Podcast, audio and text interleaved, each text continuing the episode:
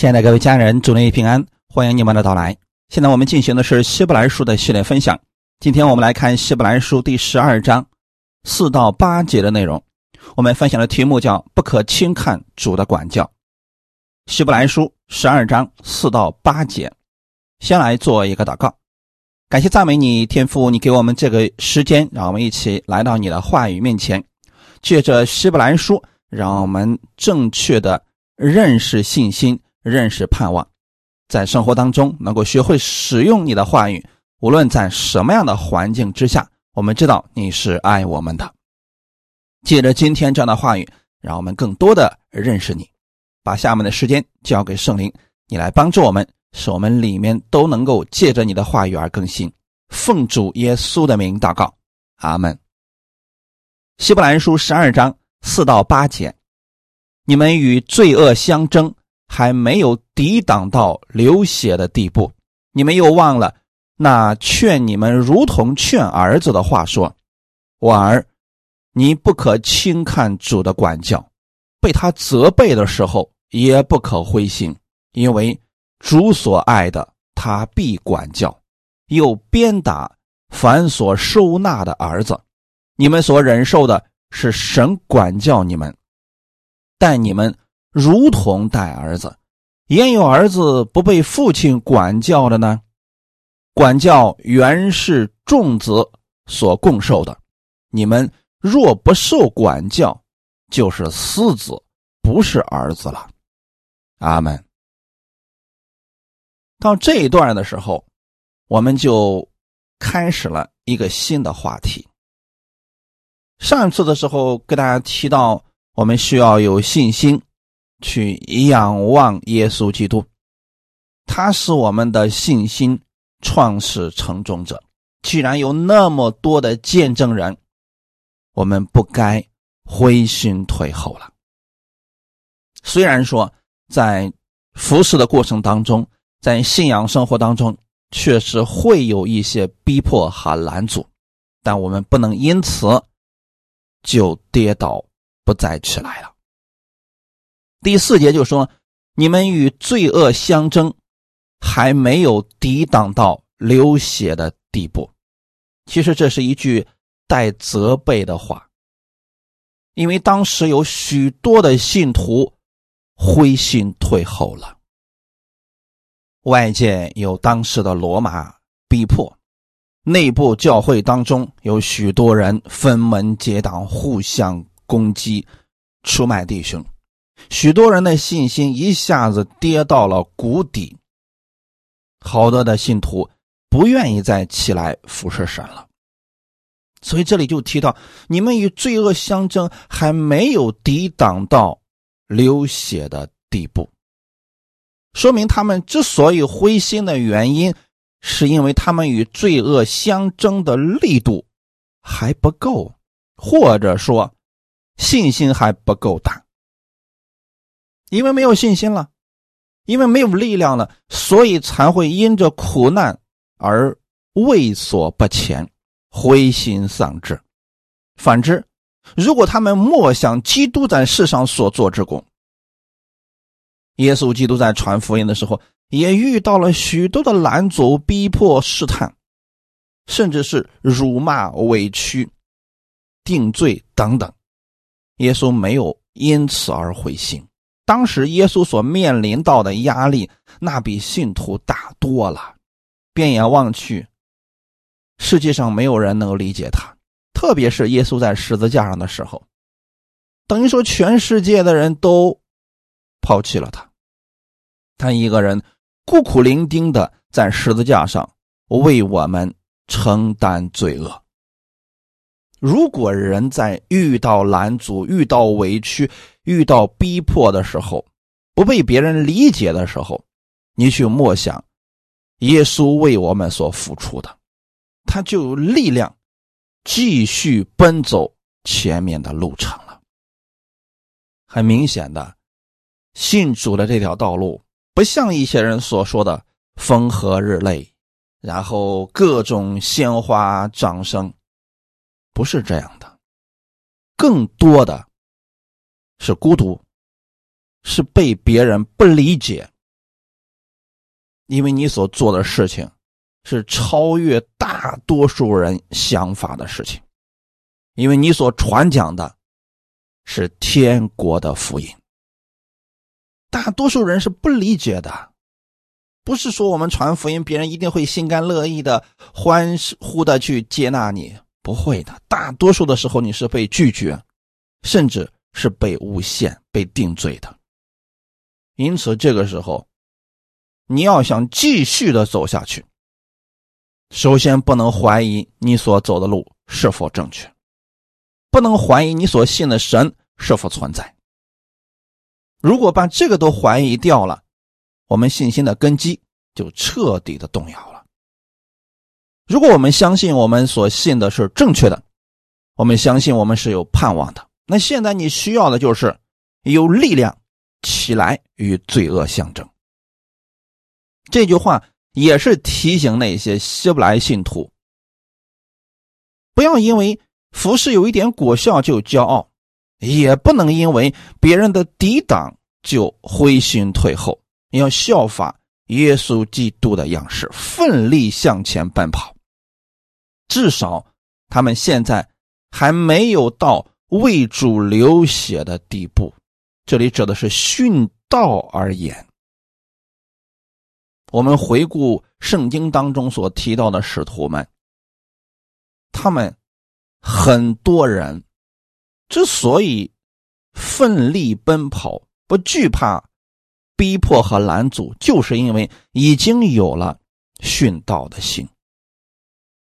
我们可以想象一下，如果一个人真的为主死都不怕的情况之下，有什么能拦阻他呢？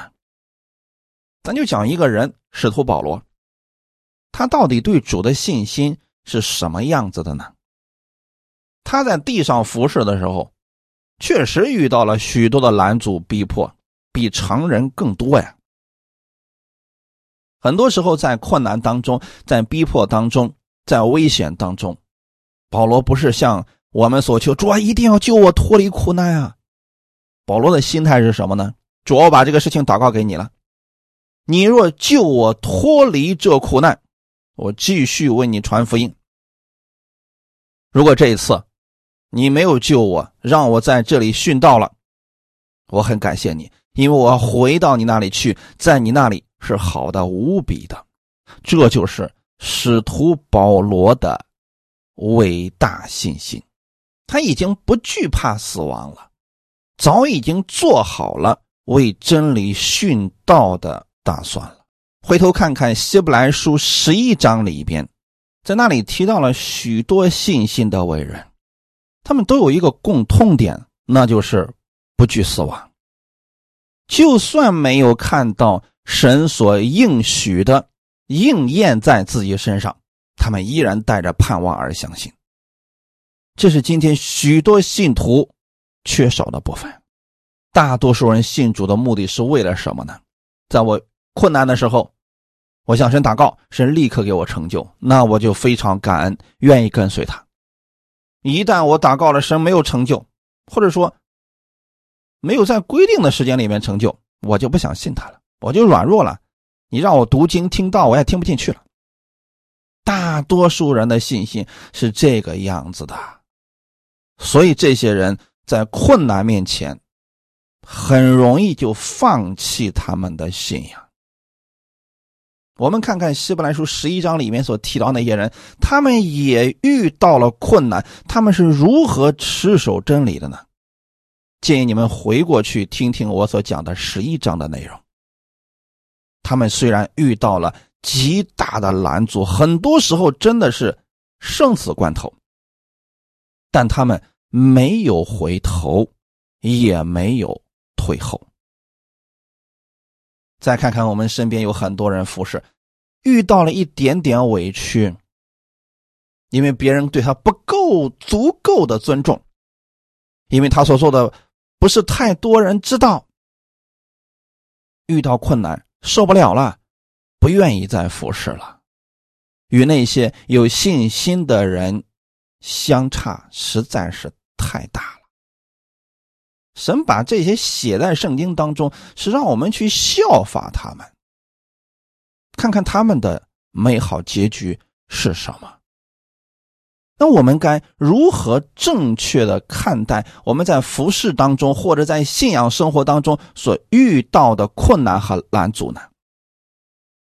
第五节，你们有忘了那劝你们如同劝儿子的话，说：“我儿，你不可轻看主的管教，被他责备的时候，也不可灰心。”这是第五节的内容啊，在这几节当中。作者以忍受管教的事来劝勉希伯来信徒，不要因为暂时遇到苦难就灰心退后，因为他们所遭遇的一切事，无非是神的管教，要使他们得着属灵的好处，引进更美的指望。什么是管教？很多在律法之下的人的解释，管教就是神来惩罚你，神用律法来定罪你，或者说给你摆上各式各样糟糕的环境来磨练你的意志。你这样问他们，那神会用什么方式来管教呢？痛苦、疾病、意外，甚至是死亡。这是很多人对管教的理解和使用，但在原文当中，管教是督责、训练的意思。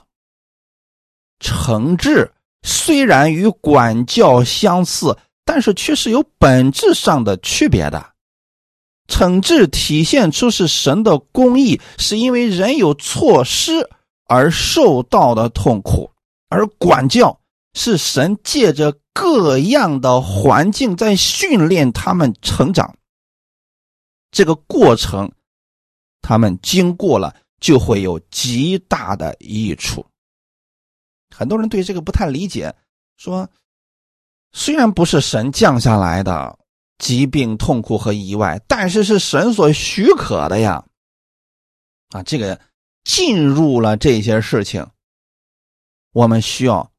正确的去理解，有很多时候啊，其实是因为我们人的私欲，我们进入了网络，在这个网络当中呢，神用它，最后提醒我们，使我们知道有些路是不可以走的，也提醒我们，他的话语是正确的。如果人能够持守真理而生活。几乎是不可能掉进这些网络的，所以你不能说这是神许可的，这个讲法有点笼统了。这样来理解吧，在路加福音十五章里边提到了浪子的比喻，小儿子呢一开始在父亲的家里边吃喝都不愁，父亲供应他所需要的一切，但小儿子的心。想离开父亲，觉得父亲啊有点唠叨。其实那是父亲对他的管教，告诉他什么事情可以做，什么事情不可以做。这是我们今天当父亲的一定要教育自己的孩子，这样去告诉他们的啊，一定得告诉他什么事情可以做，什么事情不可以做。这就是我们对孩子的管教了。但是小儿子呢，听不进去了父亲这样的多次的劝勉了。他想离开，终于，在他向他父亲提出分家的要求之后，他离开了，跑到远方去了，在远方那是浪费资财、任意放荡的生活。后来呢，他遇到了很多的拦阻、困难、试探，甚至说糟糕的环境。你们肯定读过这段经文了。也知道这个故事了。现在我的问题是，小儿子后来所遇到的那些苦难，是他父亲允许的吗？是他父亲给他摆上的吗？答案是确定的，不是。他是怎么遇到那些困难的呢？是因为他自己的私欲造成的。但是他父亲没有出手去拦阻这些事情发生。是因为只有他经过了这一段艰难的历程，他才能知道父亲的心意是什么样子的。父亲从来没想过恨这个儿子，让这个儿子倾家荡产。他希望这个儿子是成功的，是蒙福的。但当时的小儿子并不明白父亲对他的督责和训练，以为是父亲在辖制他、惩治他。小儿子经过在外面那一圈之后，回到家的时候，他才明白了父亲的心。这位父亲也没有因为儿子败光了一切家产就定罪他。就惩治他，反而是接纳了他。在这个过程当中，小儿子的心态发生了改变，他终于知道父亲有多么的爱他了。因为他在外面的时候，流浪的时候，没有人对他施怜悯的心。大概啊，在当时的希伯来信徒当中，有不少人因着信仰的缘故。受逼迫，家业被夺去，有不少人被杀，还存活的这些人看不到神的美意，有些灰心，不知道究竟该如何去行了。所以在这一章当中，我们要对管教有正确的认识，以此你才能明白神的心呐。如果对定义都搞错了，那么解释起来。一切都会变味道的。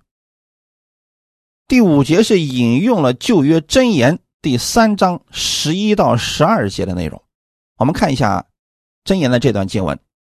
箴言书第三章十一到十二节：我儿，你不可轻看耶和华的管教，也不可厌烦他的责备，因为耶和华所爱的，他必责备。正如父亲责备所喜爱的儿子，这是神提醒信徒当如何在生活当中得胜，不可轻看神的管教。这里可不是指疾病、意外、痛苦、死亡。如果是这样的管教的话，有什么益处啊？怎么能看出是神爱他呢？仇敌不也就是用这个方式来折磨我们吗？所以这里指的是训练。你不要轻看了耶和华对你的训练，也不要厌烦他的责备。很多时候我们走错了，神责备我们吗？神的训练对我们极其重要。如果说一个士兵不经过训练就上战场，存活的几率非常的小；但若是提前经过了各样的训练，就可以应对在战场上所遇到的各样环境了。就算一个人信了主，若是不持续聆听神的话语，或者说按照自己的心意想听什么就听什么，乱听听错误的道，这样对他的生命毫无益处。他的确是信了主了，得救了，但他的生活看不见得胜，因为他没有被正确的训练嘛。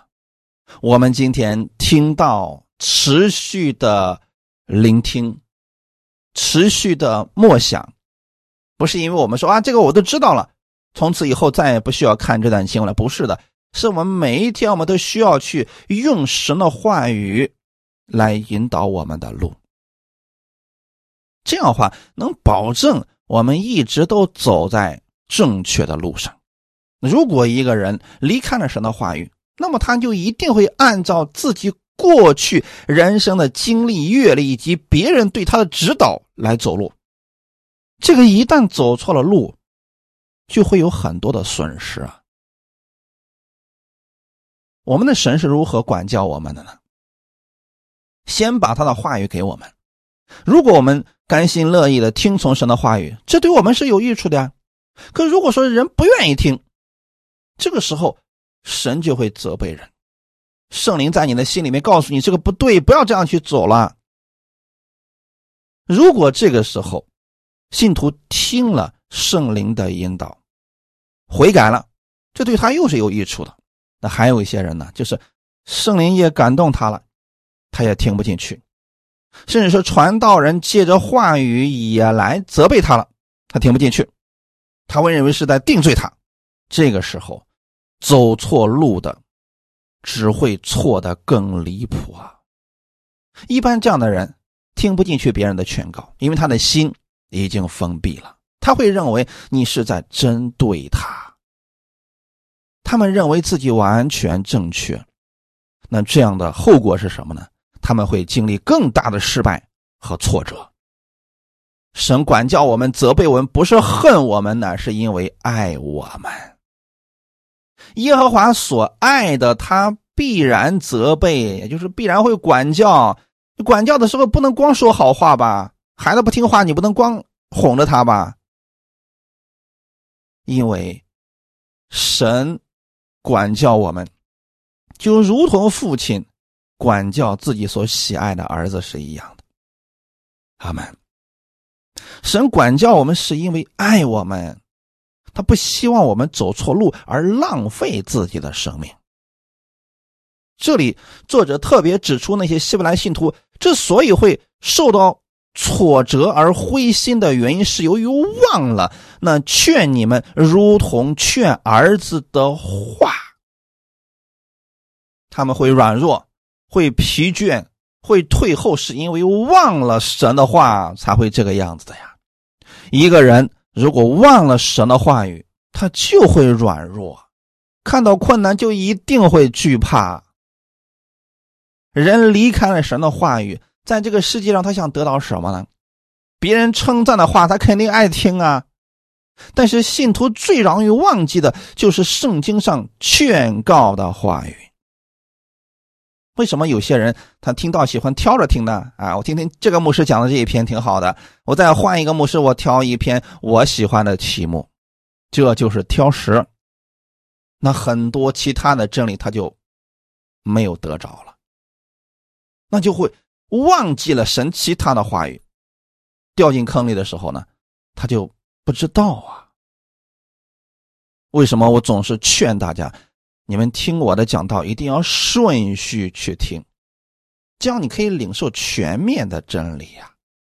因为咱们呢是丝丝相扣的，是有顺序的。圣经的劝告不会有错误或者偏见。我不知道你的问题，我也不会在这么多人的人的面前指出你的问题，专门为了针对你而讲一篇道，不会这样的。我只会按照真理去讲神的话语怎么说，它的原意是什么？我告诉你们，如果恰好你听了某篇讲道针对了你，你应该感谢神，因为这是神对你的提醒，或者说是责备，免得你经历更大的亏损。神把真理给我们，也是因为爱我们，因为他是圣洁的神。他是爱我们的主，完全为了信徒得益处，就如同父母爱自己的儿女是一样的。不可轻看主的管教，被他责备的时候也不可灰心。这两句话针对两种信徒：第一种，行的正确，但遇到了逼迫，神。称这个为训练，让他们不要害怕，继续前行，最终必得益处。很多时候，我们一旦遇到拦阻，我们就会怀疑我们是不是行的正确。行的正确与否，就看你所行的是不是符合真理就可以了。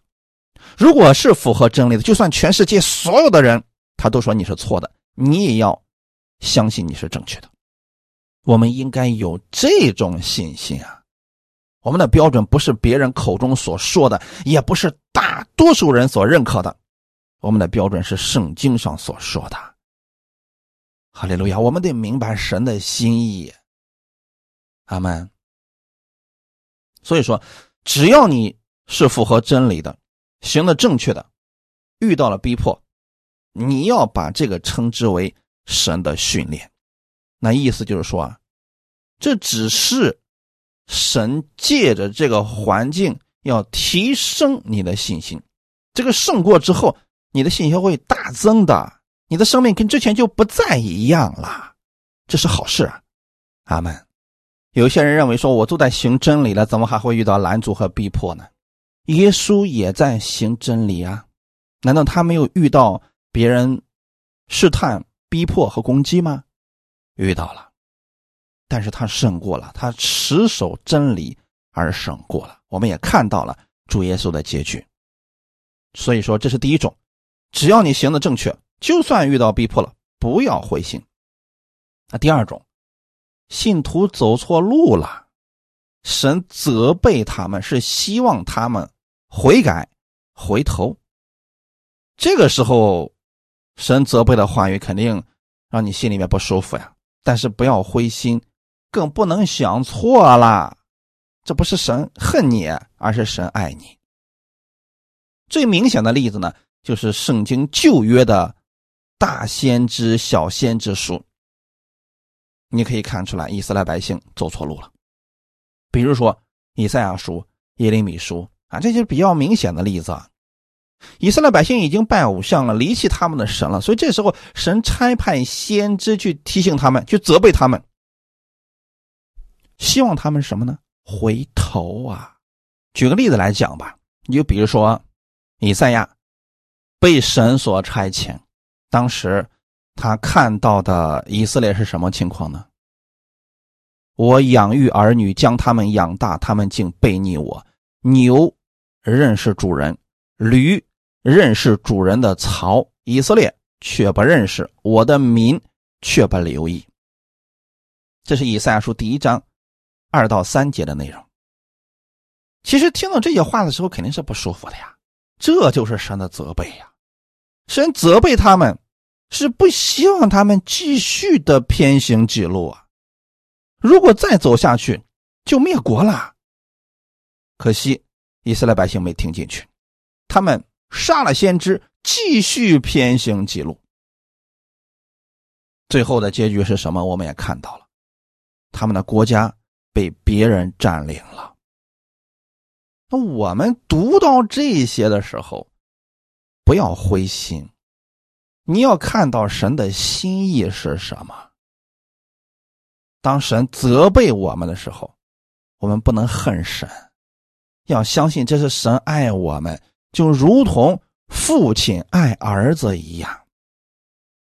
儿子做错了事，父亲可以责备他，但依然是爱他的。今天本文的第六节，因为主所爱的，他必管教又鞭打。凡所收纳的儿子，主所爱的人，不可能不管不问，反而要训练他们，让他们成为精兵。因为我们在世上生活的时候，一定会遇到各种困难和拦阻。我们怎么才能胜过呢？训练成为精兵，才能胜过各样环境啊！这样的训练是一生之久。为什么我总是鼓励大家，你一定要每天拿出一点时间来读神的话语，或者听到，或者默想，一定要养成这样的信仰习惯。每天都领受神的话语，让神的话语来装备你、引导你，你就可以胜过这个世界了。阿门。主所爱的，他必管教。所以神会训练我们，用什么训练呢？用他的话语来训练我们，更新我们的思维，让我们透过上帝的视角看这个世界，看所遇到的所有的人、所有的事，用耶稣的思维去解决所遇到的所有问题。阿门。这是神对我们的管教，也叫训练，又鞭打。凡所收纳的儿子，这鞭打是什么意思呢？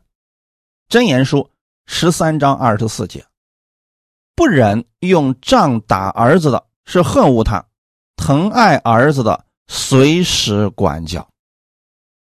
这里告诉了我们如何去养育自己的儿子。如果儿子做错了事情，你不用杖去打他，就是在恨恶他。但是这个是什么时候用呢？是在他一次、两次、三次、多次，你跟他的劝告不管用的情况之下，就要用杖去收拾他。一定记得不要用手去打孩子啊，手是用来安慰他的。你想想看啊，假如他这个做错事情了，你啪一巴掌上去了，哎，等他又做正确的事情了，你又伸手的时候。他心里是惧怕你伸出的手，他不知道你是用来安慰他还是用来打他的。所以说，圣经上给我们的正确教导是：孩子做错了事情，屡教不改的情况之下，要用杖去打他，家里要预备一根杖去打他。你的手是用来安慰他的。如果说明明儿子已经做错事情，屡次不改的情况之下，你还不管不问，你就是在恨恶他。为什么叫恨恶他呢？因为他之后会认为自己是正确的，长大了以后他会继续自己的路而行，一定会为自己的行为付出严重的代价。你若疼爱这个儿子，你会随时管教。所以这里的管教包括两方面：第一，用言语去纠正他；如果言语纠正不管用的情况之下，要用杖去打他。这就是鞭打的意思，不管是哪一种。都是爱他的缘故，阿门。有些家长不一样啊，明明知道自己的孩子是错的，还不去指责他，不去纠正他，那么这个孩子会反复的去行。我们正确的使用神的话语，要去纠正他，让他改正，免得以后经受更大的损失。箴言书二十九章十五节，仗打和责备能加增智慧，放纵的儿子使母亲羞愧。这话你说的很清楚了吧？仗打和责备能加增智慧，这是什么意思呢？如果你跟他说话能听得进去的，那这个孩子是个听话的孩子，已经有智慧了。如果说他听不进去，这个时候你能够透过仗打和责备，也能让他长长见识，至少让他知道有些事儿绝不可以碰，这样的事情不能商量。你必须告诉他，有些事情是不可以做的。那如果他对这个界限很模糊，最后这个儿子一定是放纵的儿子，什么都可以干。完全不在乎别人的想法，他进入社会之后会成为什么样子呢？你现在不纠正他，以后社会会纠正他。但是社会纠正他的时候，用的方法是极其残酷的，恐怕你也承受不了啊。因此，在他很小的时候，要杖打和责备，让他加增智慧。阿门。第七节，你们所忍受的是神管教你们，待你们如同待儿子。焉有儿子不被父亲管教的呢？这里提到了一个词叫忍受，你们所忍受的。那既然提到忍受，就说明是不好受啊。管教的时候肯定是不舒服的呀。让一个孩子去当兵，一开始能舒服吗？吃饭、睡觉、走路都有规定的姿势，那肯定不舒服呀。责备的时候更不舒服呀。这个时候需要忍受，你们所忍受的是神管教你们。有人说了，我怎么能看出来这是神的美意呢？你知道吗？当一些人经历了一些患难之后，他才知道当下的和平是何等的重要。就如同小儿子在外面受了苦之后，他才能知道在家里如此的蒙福，这是必然的结果呀。如果没有这一圈他在家里面已经很舒服了，他不觉得。当初的亚当也是这样，神把最好的已经给他了，可是他呢，相信了魔鬼的话语，堕落了。以至于说人类从此以后经历了漫长的痛苦的过程。今天我们在这个世界上确实看到很多我们不愿意看到的事情，有意外，有痛苦，有死亡，但这些不是神造成的，是人自己选择的结果。经过了这么一个过程之后，当我们再次回到神的家里，我们就会知道神起初给我们所定的旨意是多么的好。如果亚当不犯罪，我们不会有这些事情的。因此，在现在的这些过程当中，我们就留心去观察、忍受神的这些训练，因为在这个世界上，你想不遇到患难、不遇到风浪，不可能啊！因为这个世界已经堕落了呀。我们即便信了主了，我们在这个世界上也会遇到别人的攻击、毁谤。那这时候怎么办呢？要忍受神的训练，来胜过你所遇到的所有的患难和问题。他们忍受管教是我们的必修课。你不要觉得神的话语啰啰嗦嗦的，神的话语传道人讲了一遍又一遍，不，这对我们是有益处的。这是天赋在训练我们，因为我们太健忘了，我们的思维总是这个世界上的思维。怎么样才能让我们遇到问题，我们用神的思维去想呢？那就经常的忍受神的训练。焉有儿子不被父亲管教的呢？父亲若不是溺爱儿女，就一定会管教他。那我们的天父不会溺爱我们的，他肯定会管教我们了。再次强调一下，管教不是用意外、痛苦、死亡、疾病来管教，乃是训练我们，用他的话语来训练我们。世上的父亲是如何管教自己的儿子的呢？大部分情况分两种：第一种放养，在特殊的一个时期，很多家庭里面就一个孩子。所以这个时候呢，父母还有家长们，随自己孩子想要的尽量满足。这样的孩子长大以后啊，必然是以自我为中心，因为他认为正确的就是正确的，他想得到，他一定会去得到，不择手段也要得到。这样的孩子吃亏是必然的，因为他没有受过正确的训练。人生活在这个世界上。就一定会跟别人接触，那这个规则我们就不能打破了。这个世界不是围绕着我们为中心而去运转的。如果这样的放养的孩子没有受到家人的训练，告诉他什么可做，什么不可以做，应当去尊重别人等等，这些他都没有学过。进入社会之后，这个世界真的会用世界的方式让他明白规矩的。那另外一种，过分的要求自己的孩子。更多的时候强调的是不可以做的是什么，对孩子非常的苛刻，那这种孩子心中会产生惧怕和厌烦。一般来讲，这样的孩子会失去自我，很多时候是为家人而活，他的人生不会有太大的成就。一旦家长给他的目标太大，他承受不了的时候，他整个人就崩溃了。比如说得抑郁症啊。自闭症啊，等等，这就会产生了。上面我所提到两种都属于极端。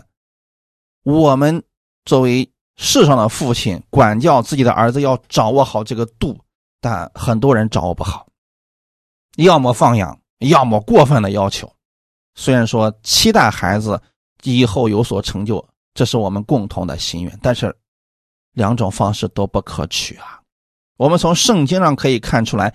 神对我们的训练，是既让我们有规矩，也充分发挥了我们的自主意识。我们在他的爱中带着安息而生活，既造就了我们自己，也造就了我们身边的人。这是最完全的人生。哈利路亚！其实家长们所要的也就是这个呀，希望自己的以后这个孩子有成就。能过得开心，过得幸福嘛？所以家长在方法上就容易错了，要么让他学习各种技能，他很小的时候就开始学，他产生了厌学的心理，最后什么都没成；要么就是随便吧，哎，他只要过得开心就行。他发现，嘿嘿，长大以后，开心不是这么来的。因此啊，我们所忍受的，就是要忍受神的训练。有时候人说了啊，我听到实在听不进去啊，听不进去，说明你正需要听到啊。有人说我读经真的读不进去啊，那就说明你真的需要这个呀。为什么呢？因为你接受的世界上的信息太多了，所以听神的话语肯定是受不了啊。你想，我们的神他是正确的，他是圣洁的，他不会做错事情。如果一个人对神的话语这么的反感，说明了什么事情？他里面没有神的话语，充满了世界上的东西。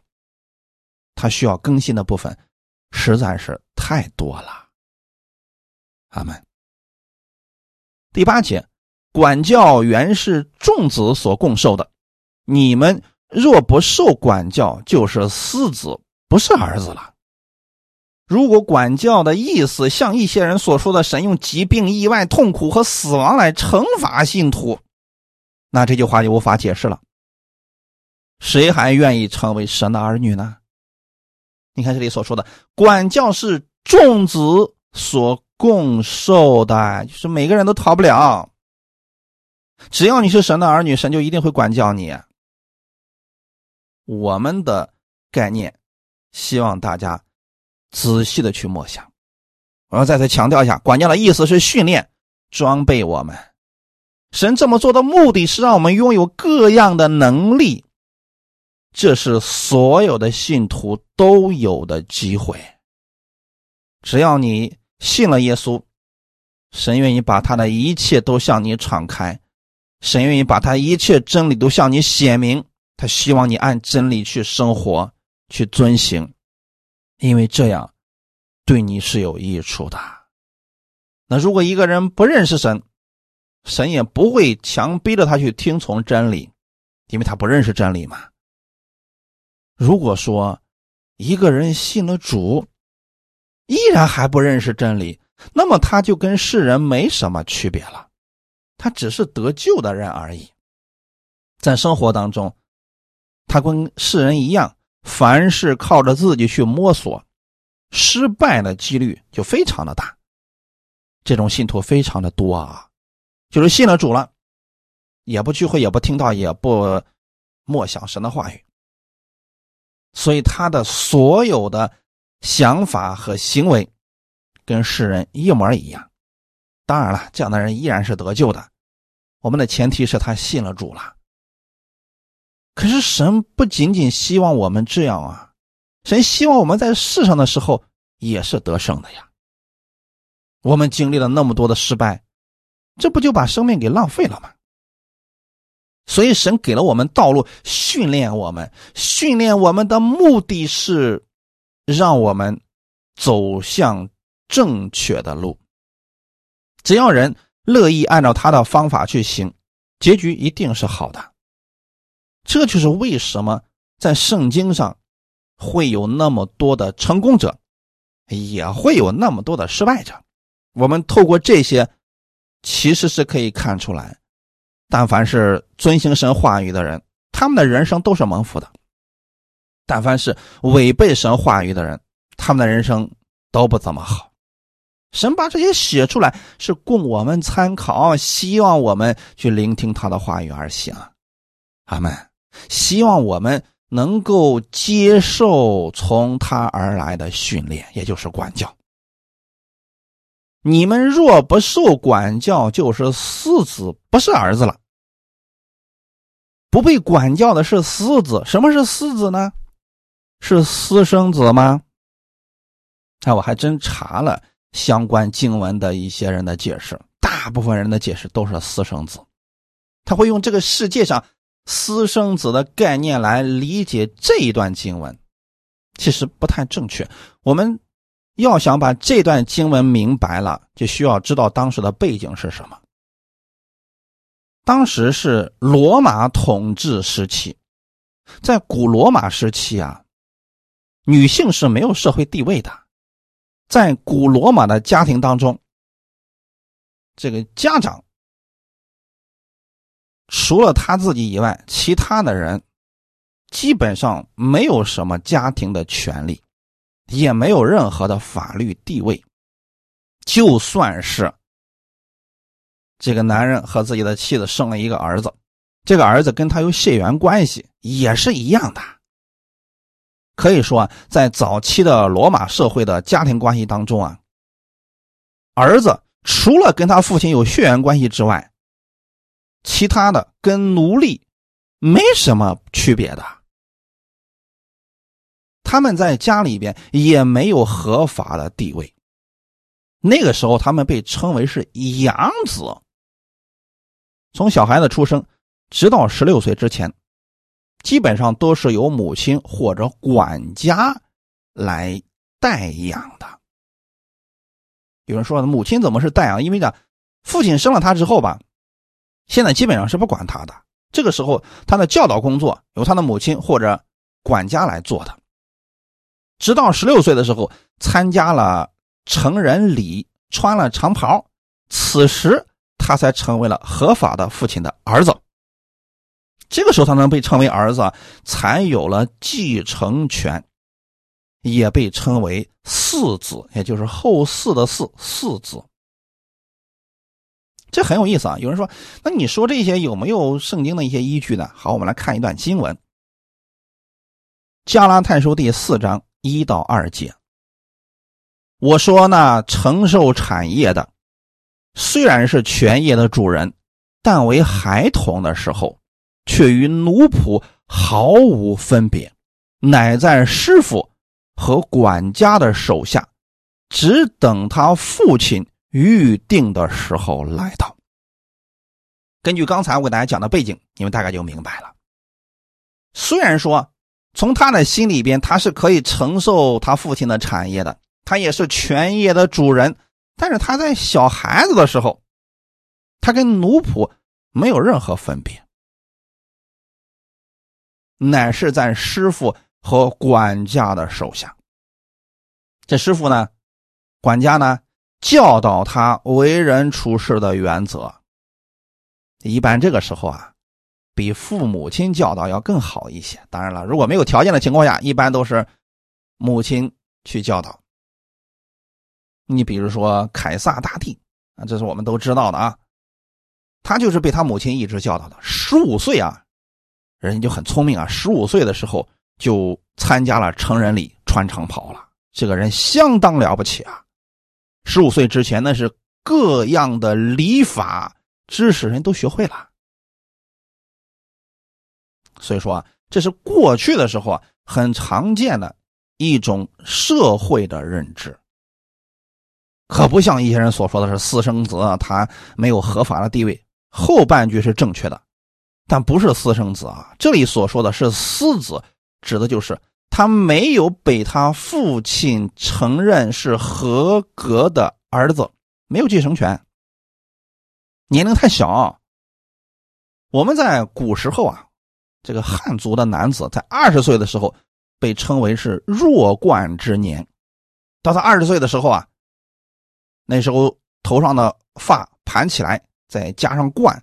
举行加冠礼，这个时候给他戴上成人的帽子，以示成年。但是他的身体呢还不够健壮，所以说那个时候呢被称为弱冠之年，一个意思啊。那个时候你让他去继承家产什么的都是说不了，他必须等到一定的年龄才能拥有这一切。那这里给大家讲到的是什么意思呢？说如果说我们不受管教、不被训练的话，那就是私子，就说这孩子从一出生就没人管他，那这个孩子很可怜了，将来不会被称为儿子的，这是很可怜的。在古罗马时期，有好多父亲自己生的儿子，他不能最后成为儿子的，为什么呢？因为这个孩子不听话。在他十六岁之前，这孩子比较悖逆，不听管家的，不听母亲的，最后不要他了，不承认他是儿子。那这个孩子真的一辈子没有继承权。这是私子的概念，希望大家呢能够对这一块有正确的理解啊。加拉太书四章六到七节，你们既为儿子，神就差他儿子的灵进入你们的心，呼叫阿爸父。可见从此以后，你不是奴仆，乃是儿子了。既是儿子，就靠着神为后嗣。你看，在这里其实是神承认了我们的身份。你看这里说的很有意思啊，你既为儿子，就是你既然被神称为儿子了，所以神就差他儿子的灵进入你的心，你有资格去呼叫阿爸父。从此以后，你不是奴仆，乃是儿子。那么，在没被称为儿子之前呢，是奴仆呀，在师傅和管家的手下呀。那确实有些人一辈子没有信主，没有被称为神的儿子，他就没有什么继承权了，也不能成为神的后嗣了。阿门。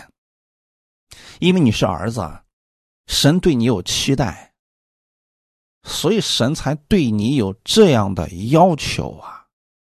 如果你将来要在千人面前、万人面前去教导人，神对你的要求是更高的。如果神对你没一点的期待，那你随便吧，你想怎么活就怎么活吧，神也不会使用你的，这不是很可怜吗？我们成为了信徒之后，我希望大家养成读经、听道、聚会的习惯，要让这些成为你的习惯，不是说主日去教会了才算是聚会听到了才需要读经，是每一天都养成这个习惯，这对我们是有益处的。阿门！我们的生命成长了，我们才能够去继承神给我们的美好产业。很多人他就不知道神到底给了他什么呀，因为他是小孩子呀。这一关是必须得过的，必须要经过训练的。不经过训练，怎么能够承受基业呢？那不就把家业给败光了吗？并不是说不听道就不得救，不读经神就不喜悦我们，这个不对啊！不管是谁跟你这么讲，你都不要接受啊。只是说呢。神用这个方式来训练我们，要求我们是对我们有益处的，免得我们走很多的弯路。阿门。希伯来书十三章七到九节：从前引导你们传神之道给你们的人，你们要想念他们，效法他们的信心，留心看他们为人的结局。耶稣基督昨日、今日一直到永远是一样的。你们不要被那。诸般怪异的教训勾引了去，因为人心靠恩德坚固才是好的，并不是靠饮食。那在饮食上专心的，从来没有得着益处。最后这段经文是什么意思呢？过去传神的话语给你们的人，你们要想念他们，要效法他们的信心，不是效法他们的行为，是效法他们对神的信心。留心看他们的结局啊！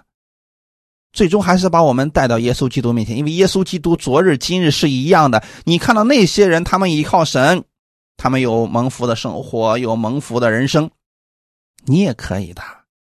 不要总是看别人的见证，你要在自己的身上有神美好的见证。同时呢，也不要被那诸般怪异的教训勾引了去，就不要总是想去听那稀奇古怪的讲道，不要去关注那么多的东西，你要关注的是耶稣基督。哈利路亚！如果你听一个人的讲道，他能把你带到耶稣面前，带到神的话语面前，这就够了。你找那么多的人有什么用呢？我们的心靠着神的话语坚固，这才是最好的。哈利路亚！所以不要轻看主的管教，神对你的训练是影响着你的人生，是让你得蒙福的人生之路。哈利路亚！我们一起来祷告，天父，感谢赞美你，谢谢你把这样的话语赐给我们。让我们不可轻看主的管教，你训练我们是为了我们在这个世界上能够轻松的得胜，能够彰显你的荣耀，能够活出基督的样式来。我们不知道如何才能得胜，你把方法给了我们，把真理给了我们，我们愿意听从你的话语而行。你把愿意聆听的心、顺服的心放在我们里面，让我每天养成这样的习惯，跟随你的话语。感谢主，不管遇到多大的拦阻，我们跟随你的心不改变。哈利路亚，一切荣耀都归给你。奉主耶稣的名祷告，阿门。